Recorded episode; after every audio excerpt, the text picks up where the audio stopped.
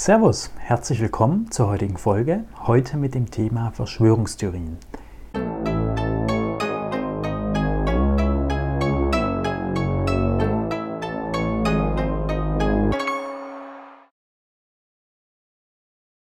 Ich möchte heute anschauen, wie Verschwörungstheorien entstehen, wie sie zustande kommen und wo die Ursachen zu finden sind. Jetzt kann man sich natürlich einfach machen und sagen, naja, Menschen, die an eine flache Erde glauben, sind halt irgendwo selbst schuld und sich nicht weiter damit beschäftigen. Aber so einfach ist es nicht. Also das einfach nur als Quatsch abzutun und zu diskreditieren, das kann man machen, bringt in der Debatte aber einen nicht weiter. Und in der Tat gibt es erkenntnistheoretische Probleme in gewisser Hinsicht. Allgemein herrscht ja der Glaube, dass Naturwissenschaft faktenbasiert und objektiv und richtig sei und Verschwörungstheorie ist zusammenfantasiertes Zeug, was sich irgendwelche Leute willkürlich ausdenken. Wenn man jetzt aber tiefer in die Materie einsteigt, in die Erkenntnistheorie und die Wissenschaftstheorie, dann wird klar, dass es ganz so einfach nicht ist. Ein wesentlicher Bestandteil von Naturwissenschaft ist die Induktion. Also Induktion meint, ich schaue mir gewisse Dinge an, in der Natur. Ich messe Dinge nach, ich beobachte Dinge und schließe aus diesen Beobachtungen dann auf ein allgemeingültiges Gesetz. Also wenn ich eben beobachte, dass die Sonne jeden Morgen aufgeht und jeden Abend untergeht und in gewissen Bahnen über den Himmel zieht, dann gehe ich irgendwann davon aus, naja, das wird halt immer so sein. Also morgen wird die Sonne auch noch aufgehen und in drei Jahren auch noch. Genauso beim Klima. Da beobachtet Naturwissenschaft, okay, CO2-Konzentration über einen längeren Zeitraum, Erdtemperatur über einen längeren Zeitraum. Können wir irgendwelche Drittfaktoren ausschließen? Ja, können wir in dem Fall. Also gehen wir irgendwann davon aus, okay, menschengemachtes CO2 führt zu einer Erhöhung der Erdtemperatur. Und genau dieses Verfahren, was ein wesentlicher Bestandteil der Naturwissenschaft ist, kann man sich mal näher ansehen. Und das hat David Hume schon getan. Und deswegen heißt das Problem auch nach ihm Jung'sches Induktionsproblem. Er hat sich genau mit der Frage beschäftigt, geht es überhaupt? Ist es eigentlich gerechtfertigt? Der Betrachtung des Jung'schen Induktionsproblems möchte ich voranstellen, dass ich persönlich an den menschengemachten Klimawandel glaube. Das ist nicht der Punkt. Mir geht es nur darum, in einer ausgewogenen Betrachtung auch herauszuarbeiten, wo vielleicht die willkürlichen Elemente der Naturwissenschaft sind und wo die Naturwissenschaft erkenntnistheoretisch vielleicht auch Probleme hat. Dass Naturwissenschaft im Alltag sehr viel bringt, die Kamera, mit der ich das hier aufnehme und so weiter, das ist nicht mein Punkt, das möchte ich nicht in Abrede stellen. Und dass ich Verschwörungstheorien für gefährlich und auch für Unsinn halte, wie eine flache Erde, dürfte, denke ich, auch klar sein. Ich möchte es hier nur noch mal betonen, damit keine Missverständnisse aufkommen an der Stelle. Und David Hume sagt, nein, ist nicht gerechtfertigt. Und der eine Satz, in dem er es zusammenfasst, ist eben, daher ist es unmöglich, dass irgendwelche Begründungen durch Erfahrung diese Ähnlichkeit der Vergangenheit mit der Zukunft belegen können, denn all diese Begründungen beruhen ja auf der Voraussetzung dieser Ähnlichkeit. Also, ich kann nicht aus der Vergangenheit beobachten, wie die Dinge sind, und dann notwendigerweise auf ein allgemeingültiges Gesetz schließen. Also aus der Tatsache, dass die vergangenen paar Millionen Jahre die Sonne immer auf und unter gegangen ist, folgt eben nicht notwendigerweise, dass sie das in Zukunft auch tut. Weil ich aus der Vergangenheit nicht schließen kann, ohne die Möglichkeit, dass ich aus der Vergangenheit schließen kann, schon vorauszusetzen. Um einen Schluss von der Vergangenheit auf die Zukunft machen zu können, muss ich schon voraussetzen, dass das geht. Ich kann aber quasi nicht ohne diese Voraussetzung auf die Tatsache schließen, dass es möglich ist, von der Vergangenheit auf die Allgemeingültigkeit, auf die Zukunft zu schließen. Und genau in diesem Punkt liegt in der Naturwissenschaft eine willkürliche Annahme vor. Das nehmen wir halt so an. Aber das ist eine Sache, die wir nicht weiter hinterfragen können. Also wir können sie hinterfragen, kommen dann aber eben zu dem Punkt, naja, wir glauben es halt, weil wir es glauben. Das mit der Induktion, das klingt jetzt vielleicht banal oder trivial. Naja, ich gehe doch davon aus, wenn ich fünfmal hintereinander meinen Kaffee fallen lasse, dass ich dann vielleicht das nächste Mal die Tasse besser festhalte. So. Und genauso kann man vielleicht sagen, gut, wenn die Sonne die letzten Jahre aufgegangen ist, wird es die nächsten Jahre wohl irgendwie auch noch tun, solange wir nicht Kenntnis von irgendeinem Drittfaktor haben. Es gibt aber ein Beispiel, wo deutlich wird, dass das nicht so einfach ist. Und zwar stell dir vor, du bist in Monaco im Casino und du sitzt am Roulette-Tisch. Und jetzt kam viermal hintereinander rot. Und jetzt fragst du dich, okay, was wird wohl als nächstes kommen? Wie gesagt, viermal kam rot. Auf was würdest du jetzt setzen? Ich nehme mal an, viele Menschen würden auf schwarz setzen. Sie würden sagen, naja, wenn viermal rot kam, dann wird doch jetzt wohl mal schwarz kommen. Okay, stell dir vor, du entscheidest dich für schwarz, setzt aber noch nicht und jetzt kommt noch ein fünftes Mal rot. Auf was würdest du jetzt setzen? Vermutlich würdest du jetzt sagen, okay, ja, jetzt setze ich erst recht auf schwarz. Jetzt ist der ideale Zeitpunkt einzusteigen, weil die Wahrscheinlichkeit jetzt hoch ist. Der spannende Punkt ist aber, dass aus der Tatsache, dass fünfmal rot kam, du nicht schließen kannst, dass beim nächsten Mal schwarz kommt. Und zwar nicht, weil die Wahrscheinlichkeit auch das theoretisch zulässt, dass zehnmal hintereinander rot kommt, den Punkt meine ich gar nicht, sondern du kannst nur darauf schließen, weil du annimmst, willkürlich letztlich, dass der Tisch den Gesetzmäßigkeiten der Wahrscheinlichkeit unterliegt. Der Tisch könnte ja auch gezinkt sein als Beispiel. Wenn du davon ausgehen würdest, der Tisch ist gezinkt, es kam fünfmal hintereinander rot, ja, würdest du natürlich wieder auf Rot setzen, weil du davon ausgehst, naja, der Tisch ist eben nicht fair, sondern bevorzugt die Farbe Rot.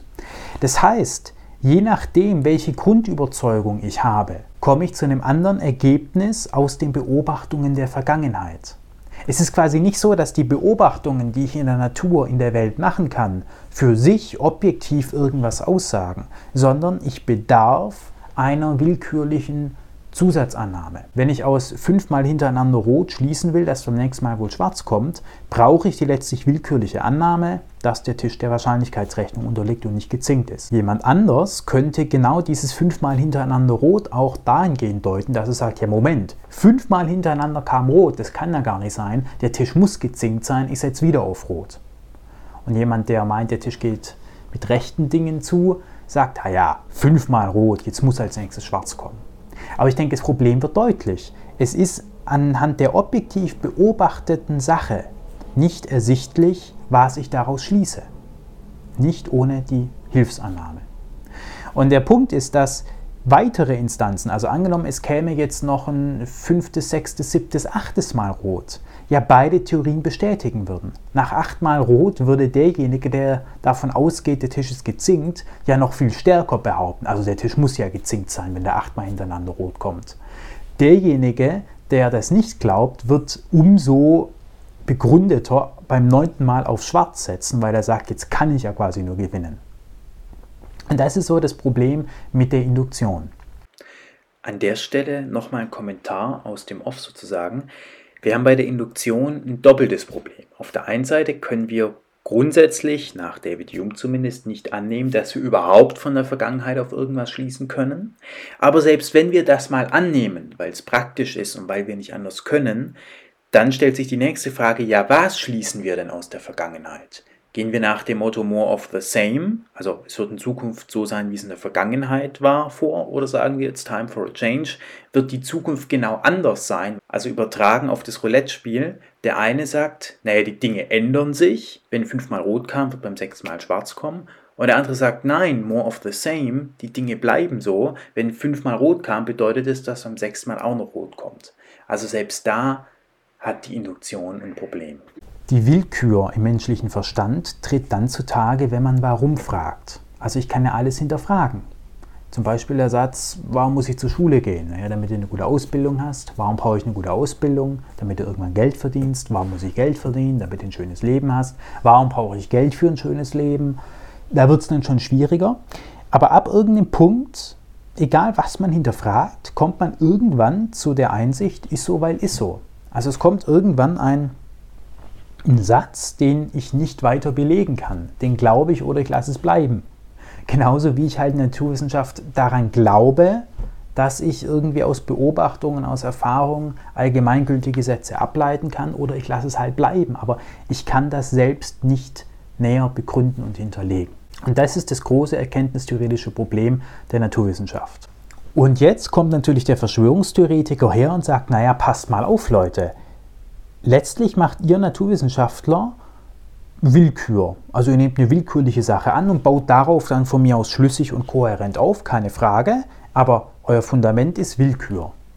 Mein Fundament ist vielleicht auch Willkür. Ich kann vielleicht auch nicht beweisen, wer genau diese bösen Mächte sein sollen, die irgendwo die Erde steuern. Keine Ahnung, aber ich nehme es halt einfach mal an. Genau wie du, lieber Naturwissenschaftler, einfach mal annimmst, dass es möglich ist, von Beobachtungen auf allgemeingültige Gesetze zu schließen. Das heißt, formal betrachtet ist die Verschwörungstheorie erstmal genauso gut oder schlecht wie eine wissenschaftliche Theorie. Also nur von dem erkenntnistheoretischen Standpunkt aus. Ich komme gleich noch darauf zu sprechen, wie man das eben sehr wohl doch unterscheiden kann und doch sagen kann, das eine ist halt besser als das andere. Aber im ersten Moment sieht es so aus, naja, beides ist ja irgendwo ähnlich. Und vom erkenntnistheoretischen Standpunkt aus kann man da auch nicht dran rütteln. Auch Religionen beruhen eben auf Willkür. Besonders die evangelikalen Christen, da habe ich letzte Woche ein Video zu gemacht, die sagen halt, naja, das Wort Gottes, die Wahrheit steht in der Bibel. Da kann man auch nicht sagen, warum oder wie es dazu kam. Na, das ist halt so. Das nehmen wir an und darauf bauen wir dann auf.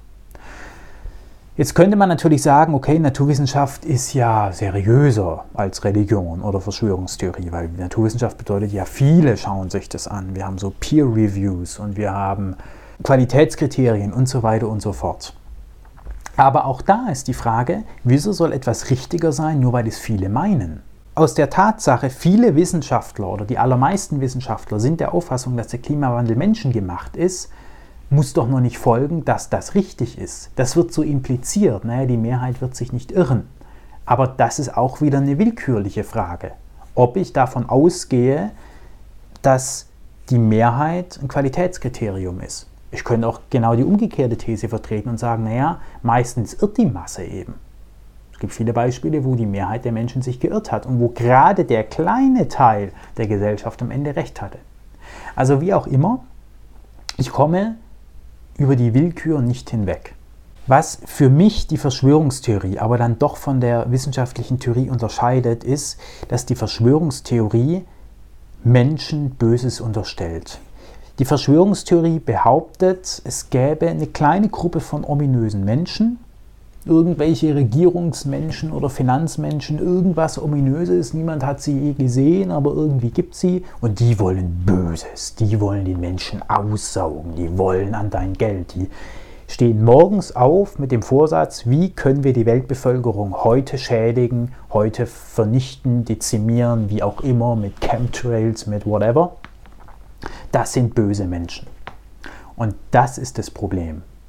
Das macht Naturwissenschaft ja so nicht. Naturwissenschaft sagt ja nicht, naja, das, da gibt es ein paar böse Menschen, die den Klimawandel verursacht haben. Nur die Bösen stoßen das CO2 aus, sondern Naturwissenschaft ist, also seriöse Naturwissenschaft, ist um Neutralität in Bezug auf den Menschen bemüht. Naturwissenschaft fällt keine Werturteile und das macht eine Verschwörungstheorie ja schon. Deswegen ist auch die Rassentheorie nebenbei bemerkt zu verwerfen und war so daneben, weil sie Menschen diskriminiert hat und, Menschen vernichten wollte und auch im Dritten Reich vernichtet hat. Aber natürlich, erkenntnistheoretisch betrachtet, beruht auch die Rassentheorie irgendwo auf einer willkürlichen Grundannahme. Rassentheorie ist, naja, wir beobachten halt in der Natur, dass sich Tiere gegenseitig jagen, fressen und das Evolutionstheorie, manche überleben, manche nicht. Dann machen wir einen Äquivalenzschluss, also übertragen Tierreich auf den Menschen in gewissen Punkten. Also haben wir die, den Sozialdarwinismus als legitime Theorie, also scheinbar legitime Theorie und ermorden dann eben Menschen, die eben unserer Meinung nach schwächer sind. Das ist erstmal der formale Aufbau der Rassentheorie. So, wir haben Prämissen, wir haben in Anführungszeichen auch wissenschaftlich gearbeitet. Aber der Hauptpunkt, warum wir sagen, das ist falsch, ist dass die Emotion und die Tatsache, dass es sich gegen Menschen richtet. Dass es sich gegen Menschenrecht richtet, ist deswegen schlimm, weil wir da eine emotionale Komponente mit reinbekommen.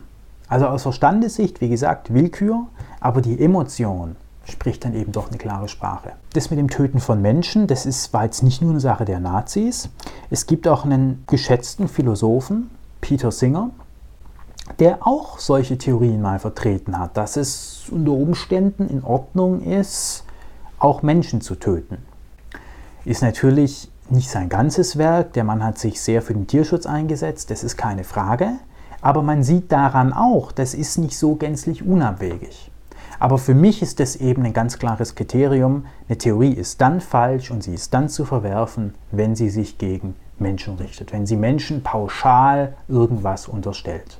Okay, jetzt kann man natürlich sagen, na gut, das Problem mit der Willkür bestand ja eigentlich schon immer. Skeptizismus gibt es ja nicht erst seit gestern. Also Skeptizismus beschreibt die philosophische Denkrichtung, die eben anzweifelt, die eben sagt, naja, können wir das eigentlich wissen? Ist doch letztlich irgendwo alles Willkür und, und wissen wir nicht so genau. Also wir können eigentlich brutal wenig wissen. Und natürlich bei banalen Dingen ist es ja klar. Also wenn ich sage, Würzburg ist die Hauptstadt von Deutschland, sind wir uns recht einig, dass das halt Fake News sind. Oder wenn ich sage, ich habe heute einen braunen Hoodie an, dann ist das halt auch falsch, wenn ich mich mit dem rosa Pulli vor die Kamera setze. Aber bei vielen gesellschaftlichen Debatten ist es ja nicht so trivial, weil wir ja auch Debatten über Dinge führen, die teilweise auch noch erforscht werden. Manche sind gut erforscht, manche werden noch erforscht, äh, wo das eben nicht so klar einfach nachprüfbar ist wie die Farbe von meinem Pulli, wo man sich recht schnell darauf einigen kann. Aber das war ja schon immer so. Das Problem war ja schon immer da. Und deswegen ist es so spannend, darüber nachzudenken, wieso das heute so ein Problem wird. Und da sind natürlich zum einen die technischen Möglichkeiten zu erwähnen. Also durch das Internet, durch den Computer ist diese Many-to-Many-Kommunikation möglich. Also früher war die Kommunikation few to many. Also einige wenige hatten nur die Möglichkeit, zu vielen zu sprechen.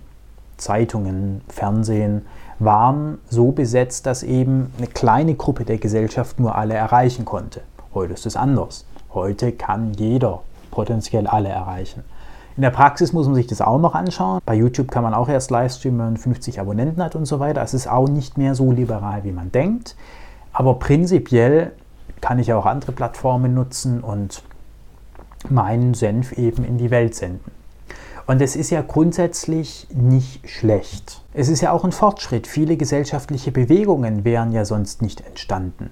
Man muss sich auch vor Augen führen, dass vor nicht allzu langer Zeit Homosexualität in Deutschland noch strafbar war. Und das sind natürlich auch Dinge, wo wir ja sagen, ja, das ist ja positiv, dass sich das verändert hat. Und das hat sich eben auch mit Hilfe des Internets verändert. Das heißt, gewisse Entwicklungen sind nie nur positiv oder nur negativ, sie haben halt immer irgendwo zwei Seiten. Und die vielen positiven Dinge, die positiven Errungenschaften unserer Gesellschaft, die positiven Chancen des Internets haben eben auf der anderen Seite auch zur Folge, dass natürlich auch das negative Gehör findet. Mit der Many-to-Many-Kommunikation geht natürlich auch einher, dass plötzlich bestimmte soziale Gruppen plötzlich eine Stimme und eine Macht haben, die sie vorher nicht hatten. Also es waren halt traditionell nicht alle gesellschaftlichen Schichten Redakteure von Zeitungen oder Nachrichtensprecher oder ähnliches, sondern das war schon eher den Akademikern und den Gebildeteren vorenthalten. Das heißt, das Proletariat hatte in der Vergangenheit zumindest immer das Problem, dass wir uns eigentlich so nicht äußern können. Es sei denn irgendwann durch eine Revolution und einen Aufstand auf der Straße. Aber dazwischen war nicht viel. Und das hat sich heute geändert. Was früher vielleicht am Stammtisch besprochen wurde, wird heute halt auf Instagram, YouTube und so weiter besprochen. Und da merken natürlich auch viele Menschen, Moment, ich bin ja gar nicht allein mit meiner Meinung. Ich habe ja ein Gewicht. Ich kann ja was erreichen. Politiker können heute ja auch nicht mehr an den sozialen Netzwerken vorbei regieren. Die müssen ja schon immer darauf schauen, okay, wie ist denn gerade so die Stimmung im Land? Und es gibt natürlich auch solchen Dingen eine Macht. Es gibt auf der einen Seite vielen positiven Dingen eine Macht, auf der anderen Seite aber eben auch dem Negativen. Dennoch ist es damit noch nicht getan, man muss sich auch den Neoliberalismus ansehen. Seit den 80er Jahren gilt es ja quasi als Leistung, als, als tolle Errungenschaft, wenn man zum Beispiel schafft, wenig oder gar keine Steuern zu zahlen. Und keine Steuern zu zahlen heißt, der Gemeinschaft ein Schnippchen zu schlagen, für sich was rauszunehmen, ohne was zurückzugeben.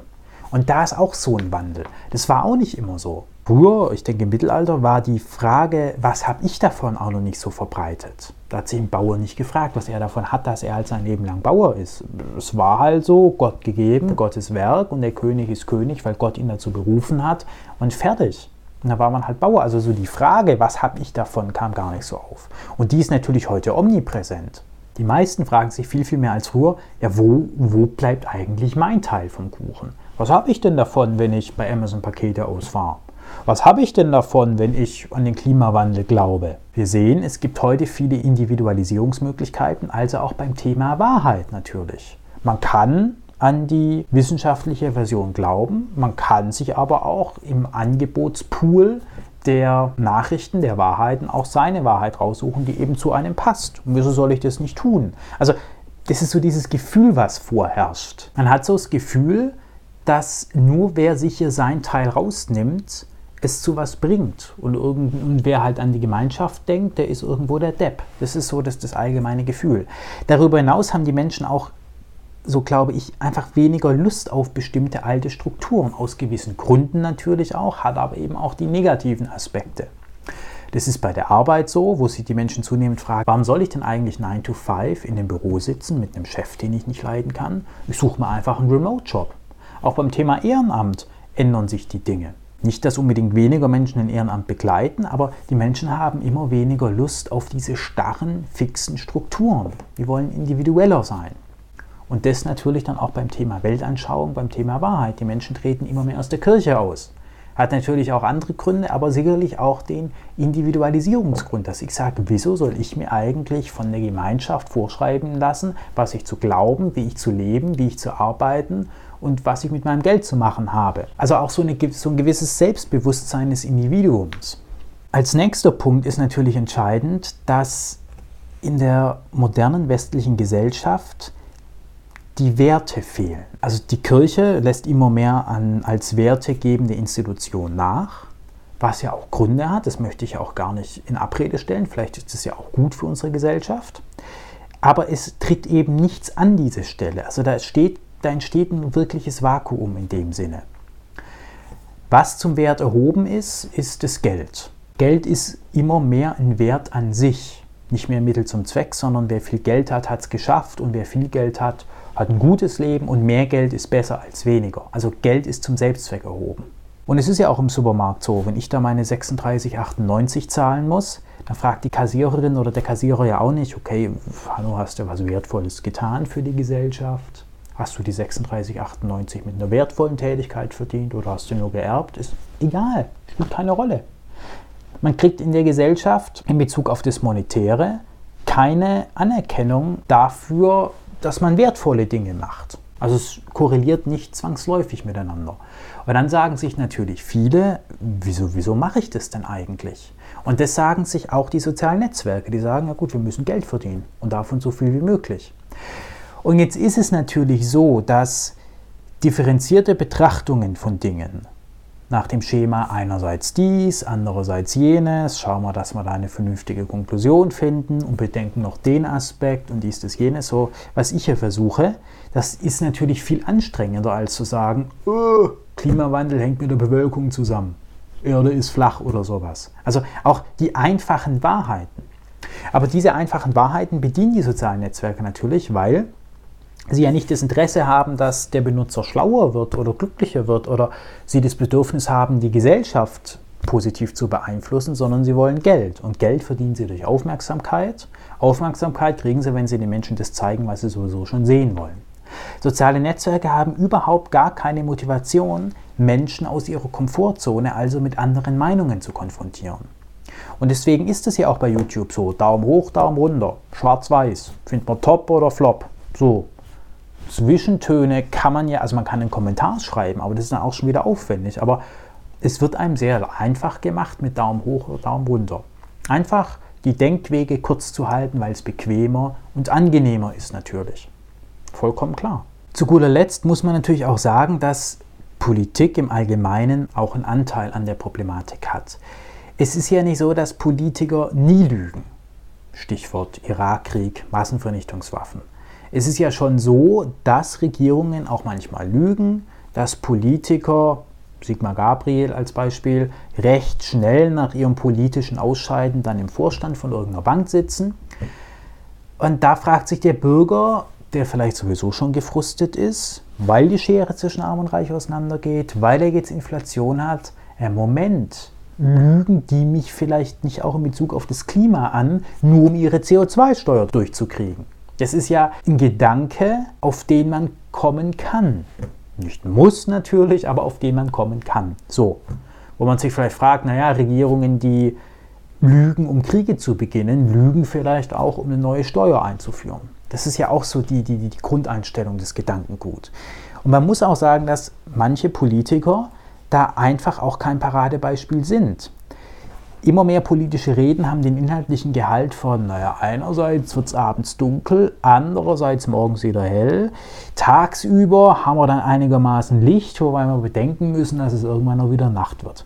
Das ist leider der inhaltliche Gehalt von vielen politischen Reden. So dieses Anbiedern auch, dieses, dieses, ich sage einfach das, was allen gut tut und wo sich keiner dran stört und slide dann allglatt durch den gesellschaftlichen Diskurs. Im Grunde das, was Instagram und YouTube auch macht. Dem Konsumenten, dem Zuschauer einfach das geben, was er gerne sieht, dann bleibt er schön bei mir und alles flutscht. Genauso haben Politiker immer weniger, zumindest die der großen ehemaligen Volksparteien, kann man vielleicht schon fast sagen, so den Anspruch, naja, ich, ich belasse es lieber im Unklaren, drücke mich in Phrasen aus, um eben genau nicht festgenagelt zu werden, um eben genau nicht Gefahr zu laufen, was Falsches zu sagen und unbeliebt zu sein. Ich glaube, zu guter Letzt darf man sich einfach nicht wundern, dass wenn eine Gesellschaft so aufgebaut ist, dass es nur ums Geld geht, und immer weniger um die Leistung, sondern einfach nur um den Erfolg. Also wir haben ja einen Wandel zwischen einer Leistungs- hin zu einer Erfolgsgesellschaft. Also früher war die Leistung entscheidend für gesellschaftliche Anerkennung, heute ist der Erfolg entscheidend. Und das ist ein himmelweiter Unterschied, weil um Erfolg zu haben, muss ich nicht unbedingt was geleistet haben. Ich kann auch einfach was geerbt haben. Oder ich kann auch mit Verschwörungstheorien natürlich Geld verdienen. Wenn ich die Theorie Chemtrails bewerbe und, und, und am Laufen halte und Leute dafür gewinne, dann ist es natürlich eher wahrscheinlich, dass ich auch gewisse Produkte, wie wir hier sehen, verkaufen kann, die diese angeblichen Chemtrails beseitigen. Und man sieht, diese Objekte kosten zwischen 500 und 10.000 Euro. Ich lasse es mal dahingestellt, ob sie wirken oder nicht. Aber dann ist natürlich auch klar, warum gewisse Gruppen ein Interesse daran haben, dass die Leute glauben, dass die Regierung den Himmel vergiftet. Ferner ist es natürlich auch bei den Medienunternehmen so, dass die auch irgendwo ihre Ausgaben ja verkaufen müssen. Und es gibt einfach Inhalte, die verkaufen sich in Anführungszeichen besser als andere. Das sehe ich auch auf meinem persönlichen YouTube-Kanal. Ich habe mein Video zur Homosexualität gemacht und da war das Titelbild eben körperbetont, sage ich mal. Und das sehen sich deutlich mehr Menschen an, als eben Videos, wo das Titelbild nicht körperbetont ist. Und auch im Video, die Stellen, wo viele Menschen dranbleiben, sind genau die Stellen, wo man eben körperbetonte Bilder sieht. Das heißt, ich stehe ja immer auch vor der Kompromisslösung, naja, einerseits muss ich Geld verdienen, und andererseits könnte ich jetzt tief recherchieren und einen ausführlichen, naja, einerseits so, andererseits aber auch so Artikel liefern. Oder ich kann einfach mal eine Schlagzeile raushauen, die sich prägnant liest, kostet mich weniger Zeit und ich verdiene mehr Geld. Also Gesellschaft hat vielleicht auch das Problem, dass eben inhaltlich gute Arbeit nicht unbedingt die Arbeit ist, die sich am Ende auch monetär auszahlt. Das ist so, denke ich, das Grundproblem. Und wenn ich will, dass viele Menschen sich einer Gesellschaft anschließen, bei einer Gesellschaft mitmachen, und bei einer Gesellschaft mitmachen heißt halt auch, dass man sich auf gewisse Dinge einfach einigt, dass man sich halt darauf einigt, dass es den Klimawandel gibt, dann muss ich auch dafür sorgen, dass viele Menschen das Gefühl haben, von der Gesellschaft zu profitieren. Weil ich glaube, viele Menschen haben mittlerweile, besonders in Deutschland, das Gefühl, das muss nicht faktenbelegt sein, manchmal ist es aber auch faktenbelegt, die aufgehende Schere zwischen Arm und Reich zum Beispiel. Aber viele haben das Gefühl, ich arbeite, ich leiste, ich gebe was an die Gemeinschaft, aber ich profitiere nicht. Profitieren tut Amazon, profitieren tun Aktionäre. Diejenigen, die schon viel haben, werden in der Krise, Corona, Ukraine-Krieg noch reicher. Ich habe hingegen immer weniger. Also da ist schon so die Frage, wieso soll ich eigentlich bei einer Gesellschaft mitmachen, von der ich im Grunde nichts habe oder wo andere mehr von haben. Wieso soll ich das mitmachen, wenn ich heutzutage auch die Möglichkeit habe, auszusteigen? Ich kann ja sagen, es gibt ja Sozialhilfe, einen Wohlfahrtsstaat. Den gab es jetzt vor 500 Jahren noch nicht. Ich kann heute auch anders Geld verdienen, mit Verschwörungstheorien unter Umständen. Gab es vor 500 Jahren auch noch nicht die Möglichkeit, übers Internet Geld zu verdienen. Und ich denke, das ist so ein grundlegender Punkt, dass die Gesellschaft vielleicht zu sehr auseinandergeht. Wobei man natürlich auf der anderen Seite sagen muss, die Kehrseite der Medaille sind natürlich auch positive Entwicklungen, dass eben auch so eine MeToo-Debatte als Beispiel auch dann Dinge in die Gesellschaft hineinträgt, die eben vorher vielleicht nie so wären besprochen worden. Und so hat im Grunde alles zwei Seiten, Vor- und Nachteile. Und das zunehmende Ausmaß an Verschwörungstheorien ist eben einfach die Schattenseite der Medaille der freien Gesellschaft, in der viele Meinungen erlaubt sind. Bei der Frage, was man dagegen machen kann, muss man eigentlich sagen, im Grunde recht wenig, weil der demokratische Staat ist auf Voraussetzungen angewiesen, die er nicht selbst hervorbringen kann. Also die berühmte Böckenförderthese.